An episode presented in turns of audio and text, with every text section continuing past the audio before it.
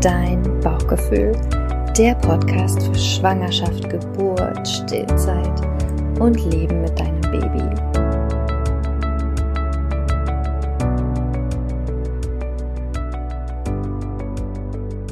Hallo und herzlich willkommen zu einer neuen Folge von Dein Bauchgefühl. Heute habe ich wieder einen Gast hier, eine junge Mama. Sie stellt sich einmal selber vor. Wer bist du heute hier in meinem Gespräch? Ja, hallo, ich bin Soela, ich bin äh, Mama von einem einen Monat alten Jungen. Ist dein erstes Kind, okay. Wir haben letzte Woche uns erst kennengelernt in einer Stillberatung und du hast mir da so ein paar Sachen erzählt, wo ich dachte, hey, komm, dazu nehmen wir gleich mal eine Folge auf, weil ich glaube nämlich, dass es ganz vielen anderen Frauen helfen kann, die vielleicht sogar noch schwanger sind, ähm, da vielleicht einen anderen Weg zu gehen als du. Du kannst ein, ein Vorbild sein dafür, wie man es vielleicht nicht macht. Bis zu dem Punkt, wo du mich kennengelernt hast. Hm? Da hast du ja dann, hast du deinen Weg ja verändert. Und zwar, ähm, ja, hast du gerade gesagt, dein Baby ist vier Wochen alt und du hast eine Hebamme, die dich betreut. Sag mir mal ganz kurz, hast du einen Stillvorbereitungskurs gemacht? Nein, direkt einen Stillvorbereitungskurs habe ich nicht gemacht. Mhm, okay. Hast du stillende Frauen in deinem Umfeld? Also kanntest du, bis du selbst geboren hast, andere Frauen, die erfolgreich gestillt haben? Äh, nein, immer mit Problematiken oder ja, es wurde zu einem Problem gemacht, vielleicht auch eher. Mhm. Auch spannend, oder? Wurdest du selber gestillt als Kind? Nee. Auch nicht. Okay. Spannend. Und das ist ja genau das Problem der heutigen Zeit, weswegen ich immer sage, Mädels, Mädels, Mädels, egal ob es das erste Kind ist oder das zweite, mach bitte einen Vorbereitungskurs, ob bei mir oder woanders, weil genau ist das ist die Lebensrealität heute von Frauen, von Schwangeren.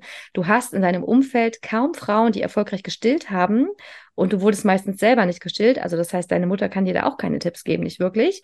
Und deswegen ist es so, obwohl ich natürlich immer sage, Stillen ist das Natürlichste von der Welt und kann auch das Einfachste von der Welt sein, ist es das heute aber nicht mehr. Unter anderem genau deswegen, weil die Informationen verloren gegangen sind und weil wir auch keine Vorbilder mehr haben. Genau, also du hast dein Baby geboren, du hast das Stillen begonnen. Und wie war denn so euer Start oder wie hat sich das so in den letzten Wochen entwickelt? Nimm uns da mal so ein bisschen mit. Ja, also die Geburt selber war ein bisschen, ja, schwierig, stressig. Mhm. Ähm, kleine, äh, ja, für ihn ist es wahrscheinlich einfach zu schnell gewesen. Also innerhalb von kürzester Zeit ist er auf die Welt gekommen, wurde schlussendlich mit der Saugglocke geholt und ja, auf meinen Bauch wurde von oben gedrückt. Mhm. Da, ähm, ja, seine Herztöne sind zwischendurch immer abgefallen. Dementsprechend war der Start ein bisschen schwieriger für ihn. Mhm. Ja, auch. ähm, und ja, die letzten Wochen waren dann immer so, dass er sehr, sehr viel genuckelt hat an meiner Brust und äh, immer weinerlich war und ja, wie gesagt, nur mit meiner Brust zu beruhigen war. Und ja, ich habe mich äh, frühzeitig um meine Hebamme bemüht, ähm, hatte eigentlich auch ein ganz gutes Gefühl bei der Hebamme. Also ich sag mal so, eigentlich hat das wohl gepasst von der Chemie her, hatte ich so immer das Gefühl. Und ja, seitdem sie zu uns kam, fing das schon immer an, dass sie sagte, er nuckelt zu viel und ähm, er die Brust nicht zum Nuckeln da und dafür müsste er einen Schnuller nehmen. Und Ganz kurz, da muss ich jetzt eingreifen. Ich muss es mal für euch alle wiederholen. Die Brust ist nicht zum Nuckeln da. Er müsste einen Schnuller nehmen. Das war die Aussage deiner Hebamme, ja? Das war sie immer, die Aussage, wenn sie kam. Also sie hat mich immer quasi beim Stillen beobachtet und hat dann immer an der Brustwarze so ein bisschen gezogen und hat immer gesagt, nein, nein, nein, die Brust, die ist nicht zum Nuckeln da, dafür ist der Schnuller. Mama ist kein Schnuller. Ist ja. es eine junge Hebamme oder eine ältere Hebamme? Eine ältere Hebamme, okay. Da greife ich gleich mal ein, ja? Weil die Natur hat vorgesehen, dass die Babys zwei unterschiedliche Saugmuster an der Brust haben. Man nennt es das non-nutrive und das nutrive Saugen. Das heißt einmal mit Milch und einmal ohne Milch. Und wenn die Natur sowas eingerichtet hat, dann könnte das eventuell sein, dass die Natur das so gewollt hat, dass die Babys sozusagen an der Brust entweder trinken können oder nuckeln können. Ich habe gerade nicht im Kopf, seit wann es den Schnuller gibt. Ich bin der Meinung, also Mitte des letzten Jahrhunderts, also irgendwie 1950 oder 1960, also ich habe es gerade nicht im Kopf, aber das heißt natürlich, okay, den Schnuller gibt es die kürzeste Zeit der Menschheitsgeschichte, ja? Was haben denn die Babys vorher gemacht? Sicherlich hat man irgendwelche anderen Apparatschaften gehabt, aber ich denke jetzt ja nicht nur 100 oder 200 oder 500 Jahre zurück, ich denke ja auch eher mal 5000 Jahre zurück. Ähm, was haben denn die Frauen damals gemacht? Und auch eine sehr interessante Frage wäre, haben denn die das überhaupt hinterfragt? Ja, weil heute leben wir in einer Zeit, wo wir ja sagen, so, ja, es geht ja nicht, ne? Das Kind kann ja nicht die ganze Tag an der Brust sein, da stimmt ja was nicht. Aber ich frage mich immer, haben es die Frauen vor 5000 Jahren das auch gefragt oder haben sie es einfach gemacht? Weil sie wahrscheinlich niemanden hatten, der äh, neben ihnen gestanden hat und gesagt hat, die Brust ist äh, nicht zum Nuckeln da. Also ja, ziemlich verrückte Aussage, die habe ich ja letzte Woche dann schon relativiert bei dir und habe gesagt, natürlich äh, darf dein Baby an der Brust äh, nuckeln, weil Stillen ist ja so viel mehr als nur Hunger und Durst, also mehr als Nahrung. Das darf man nicht mit der Flasche vergleichen. Also Stillen, das ist regulierend für das Kind, es ist schmerzstillend, es ist Beruhigung, es ist Nähe, Liebe, Sicherheit, Geborgenheit. Es ist so viel mehr. Ganz besonders, wenn das Baby so einen Start ins Leben hatte. Das war ja eine sehr gewaltvolle, ein sehr gewaltvoller Start fürs Leben, also ins Leben für das Baby, weil das ist, das wird ja bei vielen immer nicht bedacht. Ne? Also viele denken immer nur an die Mama, dass die vielleicht nicht so eine gute Geburt hatte, aber was ist eigentlich mit dem Baby? Und gerade die Saugglocke und der Kristella-Handgriff, das ist eine sehr gewaltvolle Erfahrung, wo wir auch immer wieder gucken müssen, wäre das überhaupt nötig gewesen, aber das ist nicht heute unser Thema. Es, es geht nur darum, dass man sozusagen versteht, warum dieses Baby so oft an der Brust sein möchte, weil das einfach ganz, ganz viel zu verarbeiten hat und eben einen Start ins Leben hatte, dem, also der, wo das Baby jetzt eben nicht super viel Urvertrauen mitbekommen hat, so dass es einfach ähm, sozusagen super zufrieden mit sich ist, sondern ja, es ist halt einfach eine sehr angsteinflößende Erfahrung gewesen. Das Baby hat nicht gewusst, was mit ihm passiert, während es diese Gewalt erfahren hat.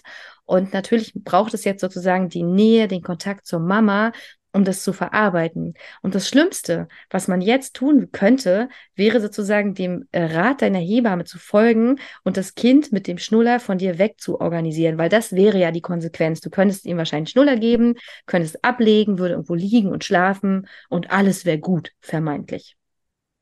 Mhm. Okay, harter Tobak auf jeden Fall. Was war mit deinem Muttergefühl, mit deinem Mutterinstinkt, als die Frau, die Hebamme dir das empfohlen hat? Was hast du innerlich gedacht oder gespürt?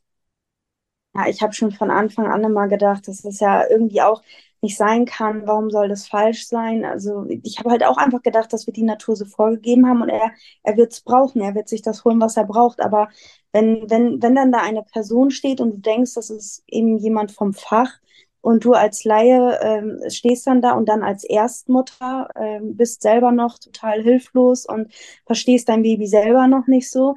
Du denkst, dir wird ein guter Rat gegeben oder ja, man weiß eben, was richtig ist, aber dein inneres Gefühl sagt eigentlich schon, das kann gar nicht richtig sein, diese Aussage. Aber mhm. du wirst so getriggert, dass du selber auch schon anfängst, an dir zu zweifeln und dem folgst, was diese Person sagt, weil du denkst, oh, vielleicht ist doch falsch, was ich hier gerade mache.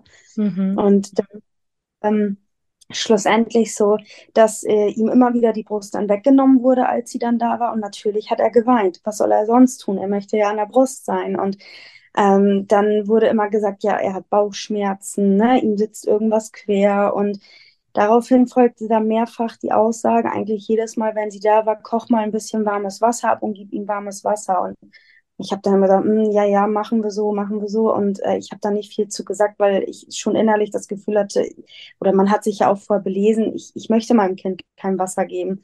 Und äh, zum Glück war es dann auch immer so, dass sie dann quasi schon wieder weg war und dann hat sie immer jedes Mal gefragt und äh, ja, und hat das geklappt? Und dann habe ich gesagt, nee, das hat nicht geklappt. Und das letzte Mal jetzt war sie dann länger geblieben und hat gewartet quasi, bis ich ähm, das Wasser fertig gemacht hatte, weil sie dann wieder wollte, dass wir ihm warmes Wasser zu trinken geben.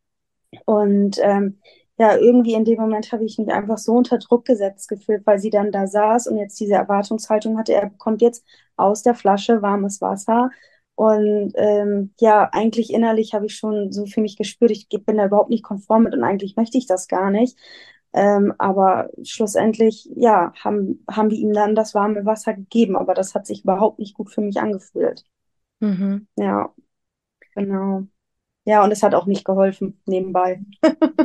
Natürlich, warum sollte warmes Wasser auch bei Blähung helfen? Und ähm, ziemlich wahrscheinlich hat dein Baby ja auch gar keine Blähung gehabt. Das hat einfach nur protestiert, weil es von der Brust weg sollte. Aber auch da wirklich, ich muss das nochmal wiederholen und zusammenfassen. Also deine Hebamme hat empfohlen, deinem vollgestillten Kind warmes, abgekochtes Wasser über eine Flasche zu geben. Ich denke immer jedes Mal, wenn ich über dieses Thema rede, weil ich schon sehr häufig darüber geredet habe, dass es genug ist, aber es ist eben nicht genug. Das hat mir der Fall von Sohela gezeigt. Also, vollgestillte Kinder benötigen keine weiteren Flüssigkeiten, egal wie alt sie sind. Von vollgestillten Kindern sprechen wir sozusagen ab der Geburt bis ungefähr zum sechsten Lebensmonat, wenn die Beikostreifezeichen erfüllt sind und man mit der Beikost startet. Das bedeutet, vollgestillte Babys bekommen kein Wasser, kein Tee, keine Apfelschorle und auch sonst nichts. Ja, es ist nicht nötig, das zu tun, auch nicht bei Bauchschmerzen oder sonst dergleichen, was man denkt, auch nicht bei Hitze oder was auch immer, weil die Muttermilch passt sich genau an. Ja, die ist designt für das Baby und die Faszination bei der Muttermilch ist ja, dass die jede Stunde immer zu, die kann immer zu eine andere Zusammensetzung haben, weil die sich immer genau daran anpasst, was dein Baby gerade braucht. Das ist Perfektion, ja, von der Natur. Das ist der Wahnsinn. Genau. Nur haben wir jetzt diese Hebamme, die dir als Mama mehrfach, mehrfach, mehrfach gesagt hast, du sollst deinem Baby warmes Wasser, was schon mal wirklich, also das, das grenzt nämlich an Kindeswohlgefährdung, diese Empfehlung, und dann auch noch über die Flasche geben. Nun wissen wir heute, dass die Flasche, also wenn sozusagen das Baby die Flasche bekommt, neben der Brust, es einfach zu einer Saugverwirrung kommen kann, weil die Babys an der Flasche ein ganz anderes Saugmuster haben ähm, als an der Brust und natürlich zusätzlich, dass aus der Flasche total leicht rausläuft, ja. Aus der Brust läuft es ja nicht so leicht raus, da muss man ja schon ein bisschen was tun, ein bisschen aktiv saugen, den ganzen Mund benutzen, die ganze Mundmuskulatur. Das ist bei den allermeisten Flaschen nicht so. Es gibt ein paar, wo es ein bisschen schwieriger ist, die sozusagen auch als stillfreundlich bezeichnet werden, aber bei den allermeisten Flaschen ist es nicht so. Das heißt, wir haben sozusagen zwei Themen. Einmal das mit dem Wasser, was vollkommen unnötig ist. Wo gibt es auch noch das Thema mit der Wasservergiftung? Ne? Also klar wird es jetzt wieder Leute geben, die sagen, na ja, war ja nur ein Schluck und so, ne? Aber auch dieser Schluck muss nicht sein. Das zweite ist, dass es einfach zu einer Saugverwirrung sorgen kann. Also das heißt, das Kind, es kann sein, manchmal reicht auch schon einmal die Flasche geben, dass das Kind nicht mehr effektiv an der Brust trinken kann. Und ein dritter sehr wichtiger Punkt, der auch immer wieder vergessen wird, ist, dass sozusagen der Magen des Babys mit einer Flüssigkeit gefüllt wird, die null Kalorien hat. Weil das kennen wir ja von uns selbst, wenn wir abnehmen wollen oder wenn man irgendwie abnehmen will, was liest man in jeder Frauenzeitschrift? Trink ein großes Glas Wasser, bevor du du isst, weil dann isst du weniger. Und das Gleiche ist ja auch bei den Babys, ja. Also das heißt, die haben den Magen gefüllt mit Wasser. Die hat das, also das, das, der Magen ist voll vermeintlich, hat aber null Kalorien. Das Gehirn des Babys denkt aber, ach, alles klar, ich bin satt, ich kann jetzt erstmal schlafen. Ähm, und das wiederum könnte dazu führen, dass das Baby einfach in eine Unterversorgung kommt. Also dass es ein Nährstoffdefizit hat, wenn man das regelmäßig macht, ne? dass es abnimmt, statt zuzunehmen, dass es weniger an die Brust geht, dass wiederum die Mama deswegen weniger Milch bildet. Also das heißt, es ist ein riesen Rattenschwanz da hinten dran. Und deswegen wollte ich unbedingt, dass wir da heute mal drüber sprechen, weil das tatsächlich sehr fahrlässig ist, solche Empfehlungen zu geben. Und der zweite Punkt, den ich sehr fahrlässig finde, ist, dass du ja beschreibst, dass du das Gefühl hattest und dass ich kann das richtig nachfühlen, wenn du mir das erzählst, dass sie dich unter Druck gesetzt hat. Mhm. Dass du das ja. Gefühl hattest, ne, die ersten Male bist du noch davon gekommen, weil sie dann schnell los musste und konntest sagen, du hättest es probiert, obwohl du es nicht gemacht hast.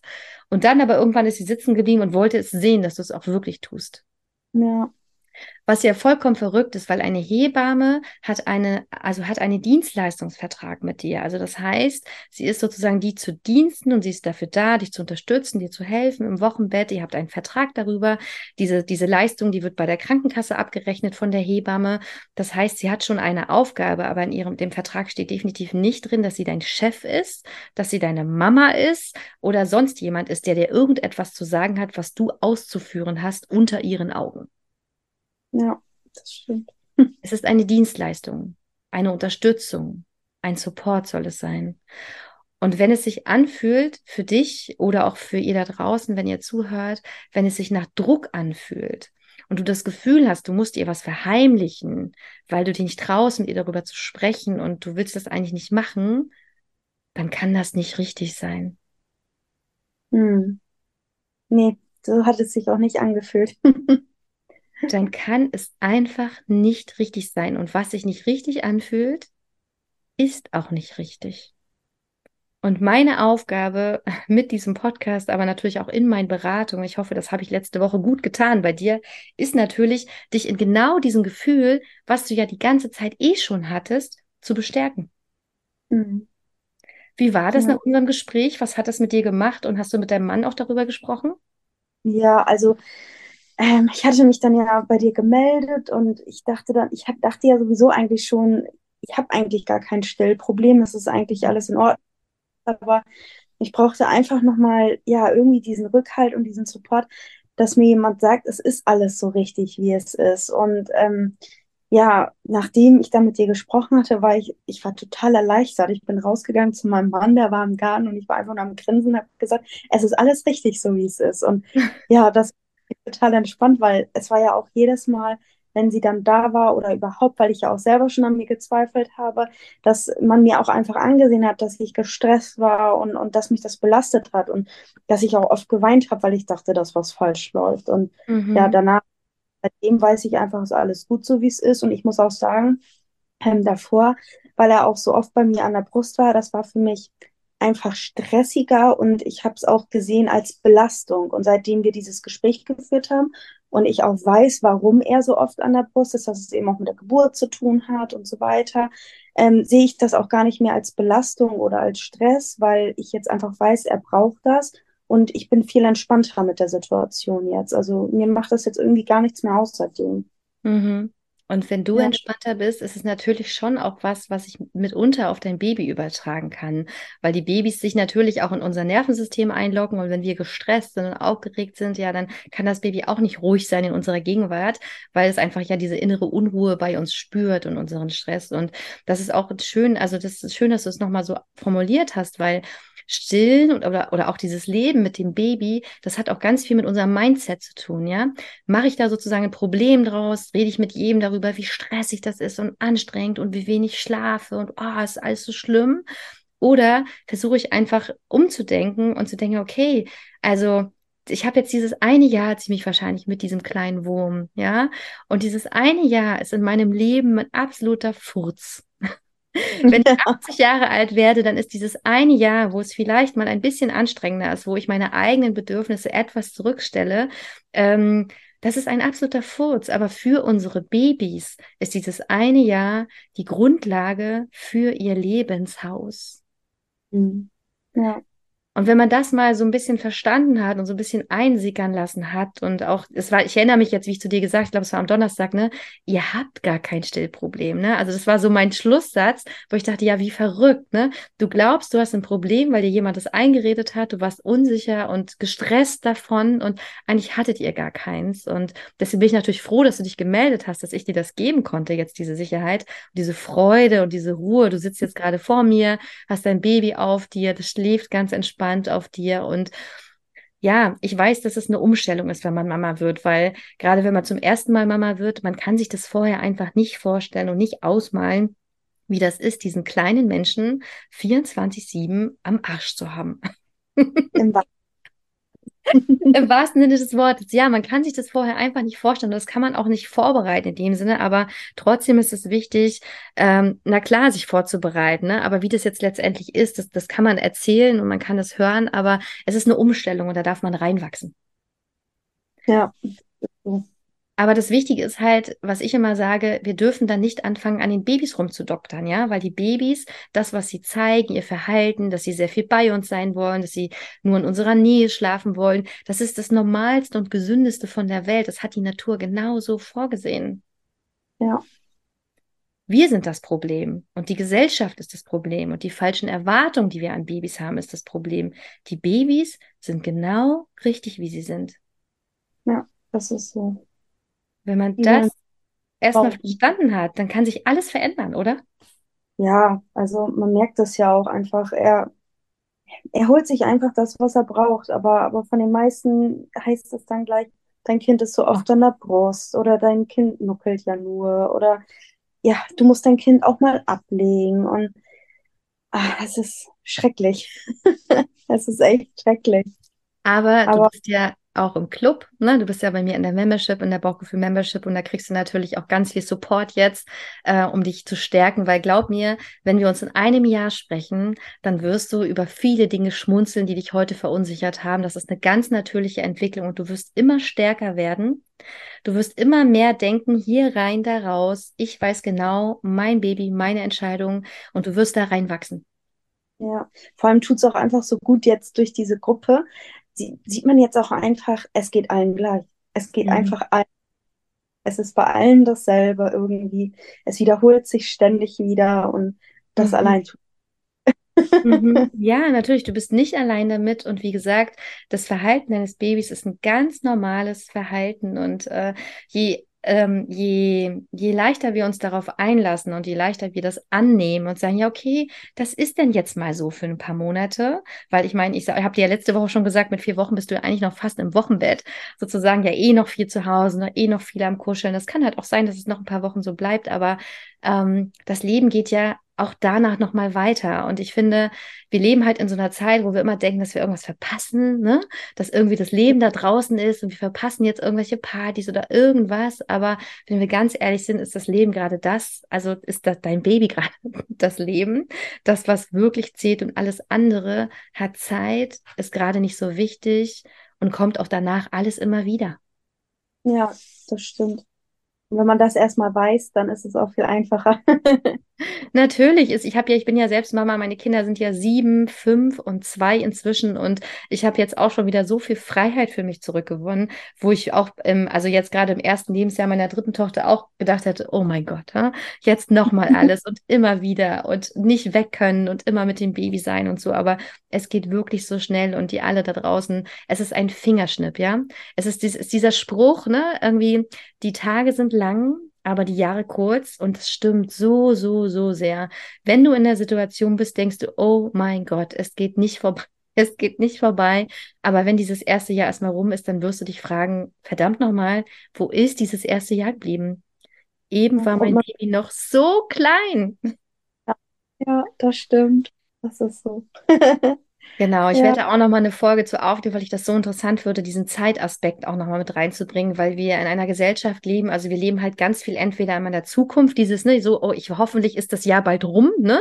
Oder wir leben in der Vergangenheit, oh, ich wünsche mir so sehr, dass es wieder ist, wie es ohne Baby war, weil ich hatte alle Freiheiten. Aber wir vergessen ganz oft im Hier und Jetzt zu sein, in der die jetzige Situation zu genießen, weil wenn wir in der Vergangenheit leben, können wir das jetzt nicht genießen. Und wenn wir immer in der Zukunft leben, dann wirst du auch traurig sein, weil du die Zeit einfach gar nicht genossen hast mit deinem Baby. Und dieses eine Jahr gibt es nur einmal. Ja, dieser Zauber, ja. dieser Anfang und auch das ganze Jahr wird nicht so bleiben wie jetzt, weil ich sehe sie jetzt gerade vor mir, das Baby liegt auf ihr und schläft. Das wird so schnell vorbei sein. Die Kinder werden so schnell wacher, die wollen dann beschäftigt werden, die wollen Dinge sehen und die wollen dann einfach, ja, kommunizieren und dann fangen sie an zu krabbeln und zu laufen und es geht alles so, so, so schnell, sodass diese ganz besondere Zeit, in der du dich jetzt gerade befindest, eh nur total kurz ist. Ja, das stimmt. Ja, also in den vier Wochen jetzt hat man schon gemerkt, wie sehr er sich verändert. Ist ja, so es geht so, so schnell. Macht unbedingt alle ganz, ganz viele Fotos, weil es ist so schön im Nachhinein, die dann anzuschauen. Aber eine mhm. abschließende Frage habe ich noch an dich. Mit dem, was du jetzt weißt und mit dem Rückhalt, den du jetzt von mir hast und auch von der Membership, von der Bauchgefühl-Membership, ähm, wirst du die Hebamme noch einladen zu dir oder wirst du sie bitten, nicht mehr zu kommen? Wie wirst du jetzt damit umgehen? Tatsächlich äh, hätte sie heute kommen sollen, aber ich habe abgesagt. Mhm. Und hast du ihr für heute abgesagt oder hast du ihr abgesagt für immer? Ich habe gesagt, dass wir den Bedarf nicht mehr haben. Okay. Okay. Auch das ist eine mutige Entscheidung, die du getroffen hast, die ich aber immer unterstütze, weil ich selbst hatte bei meiner ersten, also bei meiner ersten Geburt oder nach meiner ersten Geburt hatte auch eine Hebamme, wo mir das schnell ähnlich ging wie dir. Also das heißt, wo ich echt schnell verunsichert war. Ich habe viel geweint, immer wenn sie weg war. Und ich glaube, es hat drei oder auch vier Wochen gedauert, bis ich mich dann durchgerungen habe und getraut habe zu sagen, ich möchte das hier nicht mehr. Weil ja. ich auch immer damals wusste ich ja noch gar nicht das, was ich heute alles weiß. Damals habe ich diesen Beruf noch nicht gemacht.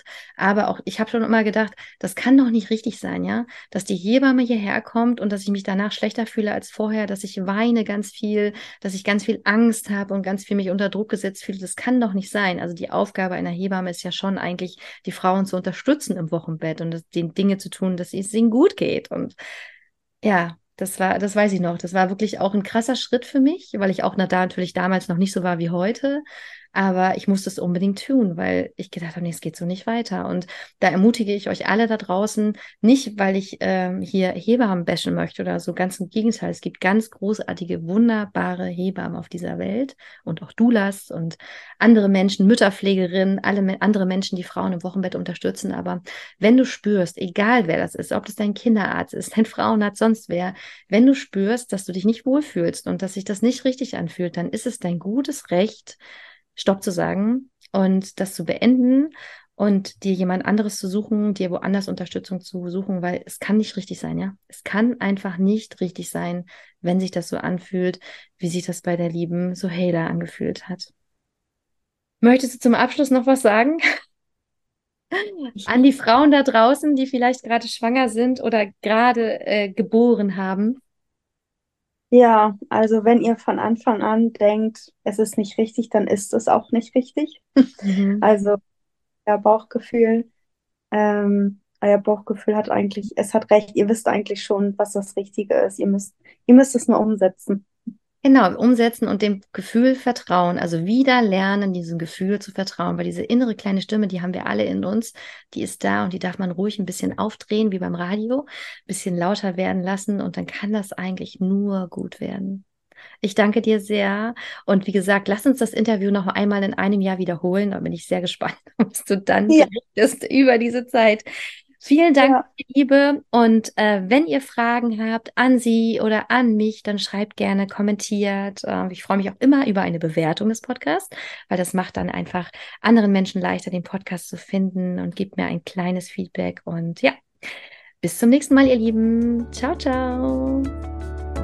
Vielen Dank, dass du zugehört hast. Du findest mich unter dein Bauchgefühl bei Instagram. Ich werde dir das auch nochmal in die Show Notes schreiben und würde mich riesig freuen, wenn wir gemeinsam in einen Austausch gehen könnten. Also vielleicht hast du auch so eine Geschichte zu erzählen. Vielleicht hast du auch schon mal in deinem Leben so ein intensives Erlebnis gehabt mit deinem Bauchgefühl, mit deiner Intuition und bist dieser vielleicht sogar etwas früher als ich, nicht erst mit Mitte 30, gefolgt. Also immer her damit. Schreib mir eine Mail, schreib mir bei Instagram. Ich freue mich sehr, mit dir in Austausch zu gehen. Bis dahin, alles Liebe, deine Cindy.